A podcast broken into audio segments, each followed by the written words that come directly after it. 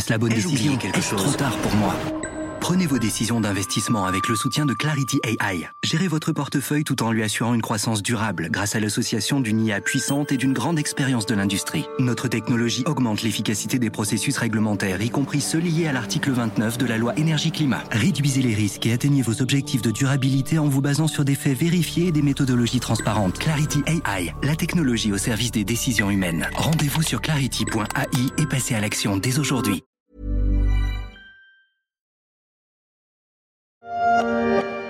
La plupart des victimes sont en Turquie où les secours arrivent au compte-gouttes, presque une semaine après la catastrophe. Antakya, ville de 400 000 habitants, a été quasiment détruite. Le séisme qui a frappé la Turquie et la Syrie la semaine dernière a fait plus de 40 000 morts et le bilan pourrait être bien plus lourd encore. Un tremblement de terre meurtrier d'une magnitude de 7,7 sur l'échelle de Richter. L'aide internationale a du mal à arriver jusqu'en Syrie, mais en Turquie aussi les opérations de sauvetage ont été compliquées, dans des villes où des milliers d'immeubles se sont effondrés. Une catastrophe qui pourrait bien peser dans les élections présidentielles à venir. Je suis Pierrick Fay, vous écoutez La Story, le podcast d'actualité de la rédaction des Échos, un programme à retrouver sur Apple Podcast, Podcast Addict, Castbox, Google Podcast ou encore Spotify et Deezer. Abonnez-vous pour ne manquer aucun épisode.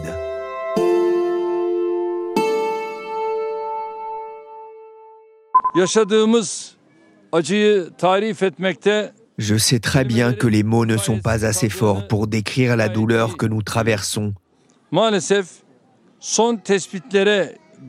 Malheureusement, le nombre de nos citoyens qui ont perdu la vie s'élève à 18 991. Samedi, le président turc Recep Erdogan a exprimé sa douleur et sa tristesse, alors que depuis, le nombre de victimes a gonflé et devrait encore s'alourdir avec le temps, même si les sauveteurs ont sorti des décombres de véritables miraculés des jours après ce séisme d'une rare violence dans l'est de la Turquie et en Syrie. La douleur d'un peuple, avec des images terrifiantes des dégâts, L'heure n'est pas encore au bilan, mais le président turc, au pouvoir depuis presque 20 ans, n'échappe plus aux critiques contre sa gestion de la catastrophe à moins de trois mois des élections présidentielles qui devraient avoir lieu en mai prochain. J'ai contacté Timur Öztürk, c'est le correspondant des échos à Istanbul. Il s'est rendu à Antakya, plus connu en France sous le nom d'Antioche, une ville à l'état de ruine. Bonjour Timour. Bonjour Pierrick. Merci d'être avec nous dans la story. Avant de parler de l'enjeu présidentiel en Turquie, je voudrais qu'on revienne sur cette catastrophe qui va marquer les esprits en Turquie. Vous vous êtes rendu à Antakya peu de temps après le séisme. Qu'avez-vous vu sur place? Eh bien, une ville dont il ne reste en réalité euh, que des ruines. C'est un paysage euh, digne d'un champ de bataille, des monticules de gravats, de béton partout. Beaucoup d'immeubles euh, sont détruits. Les autres, ceux qui sont encore debout, sont fissurés, penchés, tordus. Ils menacent de s'écrouler. En tous les cas, ils sont inutilisables et ils devront sans doute à terme être rasés. Les infrastructures sont touchées. Pour se rendre à Antakya, vous passez par des routes défoncées, parfois crevassée, une partie euh, n'est plus accessible, certaines routes secondaires qui mènent par exemple euh, à l'hôpital toujours euh, debout en dehors de, de, la ville est aussi en très mauvais état. Et en parlant d'hôpitaux, il en reste un toujours debout, les autres sont parfois complètement détruits, en tout cas inutilisables.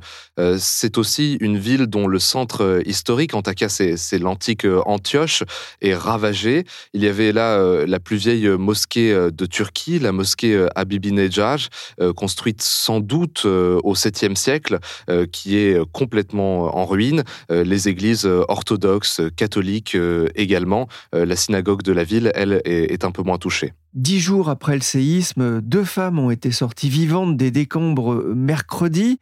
C'est un véritable miracle, hein, compte tenu de la température qui reste très froide sur place, notamment la nuit. Le travail des secours a été difficile? Oui, il a été très difficile, d'abord en raison de l'ampleur des dégâts et de l'ampleur de la zone géographique euh, touchée. On parle de dix provinces différentes dans le sud-est de l'Anatolie, euh, d'une dizaine donc euh, de ville moyenne, avec parfois plusieurs centaines de milliers d'habitants. C'est le cas d'Antakya. Forcément, la réponse des secours était compliquée par cette première donnée.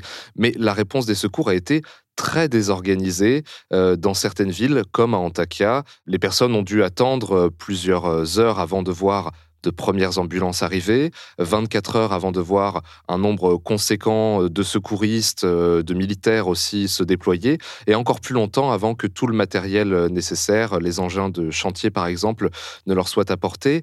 C'était très dur pour euh, ces familles qui ont elles-mêmes euh, cherché dans les décombres sans avoir les, moyens de bouger ces énormes blocs euh, de béton, qui entendaient euh, les voix de leurs proches, qui étaient pris euh, sous les décombres, qui étaient toujours vivants, parfois dans de petites poches sous ces gravats, qui n'avaient pas forcément d'eau, pas forcément de nourriture, et qui appelaient, qui tapaient. De l'autre côté, leurs proches aussi appelaient, tentaient de faire quelque chose, mais étaient bien impuissants et ne pouvaient pas les sortir de là par eux-mêmes. Ils ont attendu très longtemps ces secours, ce qui a généré euh, une colère euh, très forte. Alors euh, ensuite, bien sûr, vous l'avez dit, les températures ont mis en danger à la fois les rescapés et les personnes encore bloquées à l'intérieur des bâtiments. Les gens à l'extérieur se sont réchauffés en dormant dans leur voiture ou en faisant du feu. Il n'y avait bien sûr plus d'électricité, plus d'eau courante, plus de gaz des conditions très très difficiles, des conditions difficiles aussi pour les secours qui ont eu à, subir euh, aussi ces températures, qui ont euh, très peu dormi, euh, très peu mangé lors des premiers jours. De nombreux bâtiments se sont effondrés, piégeant leurs habitants en pleine nuit, ce qui explique d'ailleurs le bilan très lourd de ce tremblement de terre. Plus de 35 000 personnes pour l'instant, rien qu'en Turquie. Comment est-ce possible?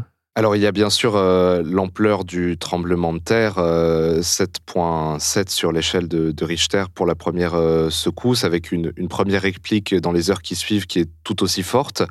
Mais ce qui explique aussi ce bilan, c'est le, le défaut de préparation des autorités et des secours, comme on l'a déjà abordé, mais aussi la qualité des constructions. En Turquie, il y a des normes sismiques parce que presque l'entièreté du pays se trouve sur une faille ou, une autre. Ces normes sismiques, elles ont été revues et corrigées après le grand tremblement de terre de, de 99 qui, non loin d'Istanbul, avait fait à l'époque déjà plus de 17 000 morts. Mais ces normes ont été rarement respectées, très peu, parfois par appât du gain de promoteurs euh, assez peu scrupuleux. Il y a pu y avoir de la corruption. Et puis, la Turquie, depuis 20 ans, c'est un boom de la construction euh, sous Recep Tayyip Erdogan, à la fois de grands projets euh, menés par le privé comme par le public, avec aussi une persistance des habitats informels qui sont construits sans autorisation et qui ne respectent là aussi aucune norme. Alors, après ce séisme, il y a eu euh, des poursuites judiciaires. Plus euh, d'une centaine de procès ont été ouverts à l'encontre de promoteurs qu'on a jugés être euh, responsables de l'effondrement de leurs immeubles. Parfois, c'était les seuls immeubles qui s'effondraient dans les quartiers touchés. Il y a un exemple qui a beaucoup frappé la Turquie, c'est l'exemple de la résidence Renaissance à Antakya, justement, une grande résidence avec des dizaines et des dizaines d'appartements présentés comme une résidence de luxe euh, tous les services euh, compris, et euh, censé résister à un séisme qui s'est complètement effondré. Il y a très peu de, survivants sur cette résidence. C'est là aussi un symbole de, de cette Turquie qui avait beaucoup construit, qui avait voulu présenter un visage différent et qui se retrouve réduit en poussière pour certaines de, de ces résidences. Ces arrestations de promoteurs immobiliers, c'est aussi en quelque sorte un, un paratonnerre pour le gouvernement qui est très critiqué. Il y a une colère euh, très forte. Ces arrestations sont tout de suite euh, diffusées sur les télés euh, d'État, sur les télés proches du pouvoir. On met en scène ces arrestations de, promoteurs pour canaliser la colère populaire. Oh mon Dieu, je crois que c'est là. Elle arrive devant l'immeuble familial, lui aussi à terre. Où est ma famille? Est-ce que quelqu'un était sorti? Les larmes d'une habitante d'Adi Yaman à la recherche de sa famille, un, document poignant de France 2, des larmes et maintenant de la colère face au gouvernement. Après le séisme de 1999, l'État avait instauré une taxe sur les tremblements de terre et beaucoup se demandent à quoi a servi cet argent. La colère monte contre les autorités turques, mais aussi contre le président Erdogan qui n'est pas épargné? Euh, Oui, tout à fait, parce que la question des constructions ne repose pas entièrement sur la responsabilité des promoteurs. L'État turc, le gouvernement, a régulièrement euh, promulgué des lois d'amnistie qui permettaient euh, en réalité aux bâtiments qui ne respectaient pas les normes d'être épargnés par les contrôles ou les destructions en payant une, une simple amende. C'est aussi la réaction du président après le séisme qui déclenche la colère des Turcs ils l'ont trouvé en retard sur ce qu'il fallait faire, c'est la désorganisation euh, des secours euh, dont nous avons parlé. Ils l'ont trouvé aussi en décalage avec euh, la réalité de ce qui était vécu par les rescapés. Il a très rapidement parlé d'une perspective de reconstruction, alors que les gens cherchaient encore leurs proches dans les décombres et qu'ils n'étaient pas du tout en train de, se projeter vers l'avenir, mais encore frappés immédiatement par ce séisme. Le président Erdogan, c'est un fait assez inhabituel, a admis des défaillances dans euh, la réaction euh, des secours. Euh, il l'a dit à deux reprises. Il s'est aussi mis en colère lui-même en menaçant de poursuivre tous ceux qui, de son point de vue, font de la désinformation, critiquent justement l'efficacité des secours. Il y a eu quelques arrestations de, journalistes en Turquie à ce sujet. On voit bien que le président Erdogan est déstabilisé. Dans les villes les plus touchées, on nous a souvent dit où est Erdogan, où est l'État, euh, où sont euh, les services de l'État les gens se sentent euh, abandonnés. Ce n'est bien sûr pas très bon pour un président qui se veut omniprésent et omnipotent. Sachant que dans euh, quelques mois doit se tenir euh, l'élection présidentielle, dans, dans, trois mois, au mois de mai, on, va y revenir. Mais le séisme a frappé le, sud-est de la Turquie. C'est une région habituellement acquise à, Erdogan lors des élections? En fait, c'est assez partagé. dans ce sud-est de l'Anatolie, vous avez des villes comme Marash, où se trouve l'épicentre, Malatya, Adiyaman, qui sont considérées plutôt comme des villes acquises, en effet, euh, au président Erdogan. Les mairies, euh, les députés de ces régions sont généralement euh, issus de l'AKP, le, le, Parti de la justice et du développement, la formation du, président Erdogan, voire à l'extrême droite, qui est aussi alliée au président Erdogan. Ce n'est pas tout à fait le cas pour d'autres villes touchées. On peut penser à Diyarbakir, qui est vraiment un, bastion du mouvement kurde.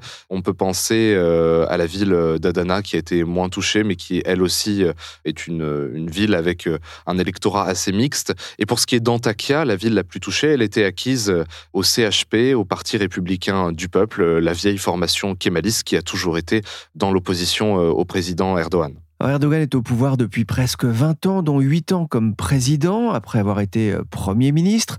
Quel est l'état de l'opposition, notamment après les purges orchestrées par Ankara depuis euh, la tentative de coup d'État en 2016 L'opposition a traversé euh, une phase très difficile après 2016. Pour ce qui est de sa composante kurde, elle a été directement frappée par les purges. certains des cadres du Parti démocratique des peuples, le HDP, se sont retrouvés euh, en prison. Certains de leurs bastions municipaux euh, sont passés entre les mains de gouverneurs euh, de l'État. Pour ce qui est des autres composantes de l'opposition qui n'ont pas été visées par les purges directement, elles ont dû faire profil bas pendant longtemps. elles ont dû participer au grand récit national mis en place par Recep Tayyip Erdogan, un récit national où la Turquie était menacée par des ennemis de l'extérieur, de l'intérieur et où tout le monde finalement devait euh, serrer les rangs autour euh, du président pour la sauvegarde euh, du pays. Petit à petit, l'opposition s'est sortie de cette ornière et a repris une critique plus intense de la gouvernance turque à partir de 2017, quand le président Erdogan a fait passer par référendum une réforme constitutionnelle sur mesure pour lui permettre de rester au pouvoir et d'obtenir des prérogatives présidentielles plus importantes alors que la Turquie était un système parlementaire de longue date. Et puis ensuite, en 2019, lors des élections municipales, l'opposition a réussi une sorte de, coup d'éclat assez inattendu. C'était de, reprendre certaines mairies qui ont été euh, pendant des décennies euh, acquises à l'AKP euh, de Recep Tayyip Erdogan. On pense notamment à la mairie mairie d'Istanbul et à la mairie d'Ankara, deux symboles très forts qui ont réussi à défaire cette image d'un président Erdogan invincible électoralement. Non, pour la première fois, l'opposition sur des enjeux euh, aussi importants que la capitale politique et la capitale économique de la Turquie a réussi euh, à s'unir et à défaire les candidats euh, du président Erdogan. Il sera candidat bien sûr à sa réélection, mais qui l'opposition a-t-elle choisi pour affronter le président turc? Alors en réalité, elle n'a pas encore choisi. Euh, elle devait le faire lundi 13 février. Le séisme a bien entendu euh, reporté cette annonce. Dans ces circonstances, cela aurait été euh, malvenu. En réalité, il y a une alliance de l'opposition maintenant, un cartel de partis qu'on appelle ici la table des six, avec comme principale composante le CHP, le Parti républicain du peuple, le parti kémaliste, celui d'Atatürk, le II Party, le Bon Parti, c'est un parti de droite issu d'une scission avec l'extrême droite.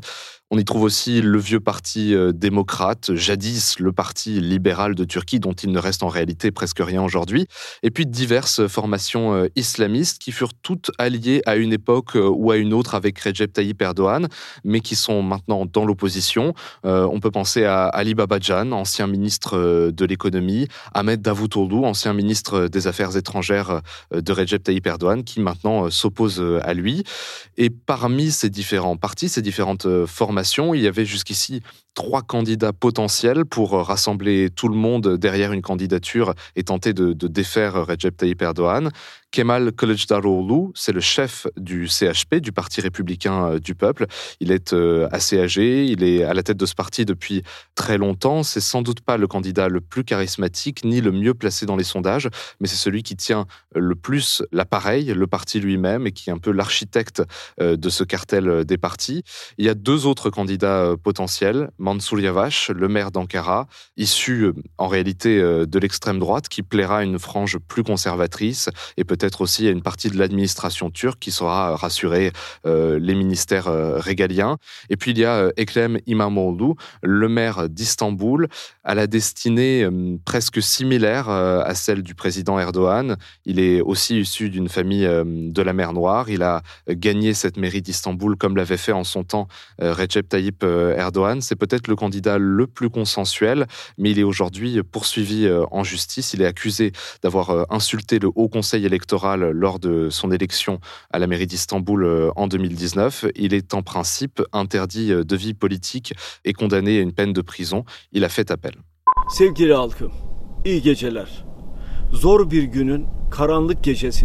Kemal Kilikdoroglu, qu'on entend ici, n'avait pas mâché ses mots après le séisme. Sur Twitter notamment, le gouvernement n'a rien fait pendant 20 ans pour se préparer à un tremblement de terre. S'il est une personne responsable, c'est Erdogan. Reste, Timour, qu'il y a aujourd'hui une incertitude sur la tenue prochaine de ces élections présidentielles et, législatives? Oui, tout à fait. Euh, ce scrutin, il devait se tenir euh, en mai prochain, euh, le 14 mai. C'était un symbole décidé par Recep Tayyip Erdogan. Il l'avait annoncé récemment. Le 14 mai, cela faisait référence au 14 mai 1950, quand le Parti démocrate avait à l'époque vaincu dans les urnes le Parti kémaliste. C'était d'un symbole pour Recep Tayyip Erdogan parce que le champion d'alors euh, du Parti démocrate, Adnan Menderes, a toujours été euh, une figure importante pour lui. Aujourd'hui, euh, il semble que ce scrutin ne puisse plus se tenir en mai prochain. Il y a un état d'urgence pour trois mois qui a été déclaré dans les zones sinistrées. Personne ne peut bien entendu euh, faire campagne dans de telles conditions. Et puis le président euh, Erdogan est fragilisé, il le sait très bien, il ne s'exposera sans doute pas à, une sanction euh, des urnes sur son bilan de la gestion du séisme à une date aussi proche, ce qui veut dire qu'il y a aujourd'hui, oui, un, doute sur cette date du scrutin qui pourtant avait été fixée quelques semaines à peine, quelques jours avant, avant le tremblement de terre. Il se pourrait que le scrutin soit tout simplement reporté à sa date euh, initiale. C'était prévu pour juin prochain. Est-ce que le scrutin peut être reporté au-delà? C'est une question difficile. Les experts, les constitutionnalistes turcs s'écharpent euh, sur le sujet. Il semblerait que ça soit quand même compliqué que Recep Tayyip Erdogan repousse au-delà de juin le vote, euh, auquel cas euh, sa candidature serait difficilement acceptable au vu de ses nombreux précédents mandats. Il semble en tout cas qu'il soit prêt à repousser le plus loin possible la date du vote pour éviter cette sanction dans les urnes. Ouais, ce serait reculé euh, pour mieux sauter, euh, vraisemblablement, avec les, les conséquences de ce drame qui a endeuillé euh, la Turquie et dont la gestion aujourd'hui est pas mal critiquée en, interne. Il y a un autre facteur qui pourrait aussi peser lourd dans le vote, Timur, c'est le facteur économie, alors que le pays est durement touché par l'inflation. Oui, avant le séisme, c'est ce que tout le monde disait, l'économie sera le facteur qui déterminera euh, le vote euh, des Turcs. Euh, ce facteur vient de passer un petit peu à l'arrière-plan à cause du séisme, mais il sera toujours présent le jour du vote. Et cette économie turque en crise, elle a modifié les comportements électoraux de la Turquie depuis déjà plusieurs mois. Vous le disiez, le principal aspect de cette crise économique, c'est l'inflation.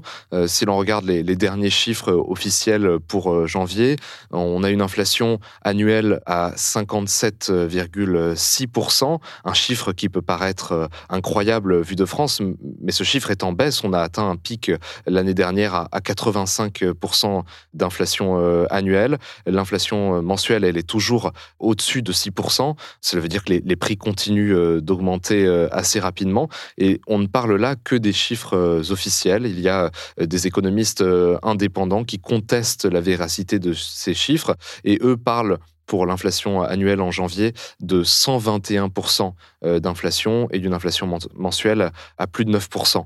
Ce qui veut dire que hum, tous les Turcs sont concernés par cette euh, crise économique, qu'on ne parle pas là seulement d'une inflation qui toucherait euh, les classes moyennes ou les classes populaires sur leur capacité à consommer. C'est une inflation qui désorganise euh, l'intégralité de, l'économie, y compris euh, la production, y compris euh, une partie des entrepreneurs et des chefs d'entreprise qui disent on ne sait plus qu'est-ce qui est cher, qu'est-ce qui ne l'est pas, les prix changent trop régulièrement, on a du mal à commercer avec l'extérieur dans une telle situation parce que on apporte énormément de pièces détachées, de matières premières pour ensuite produire en Turquie.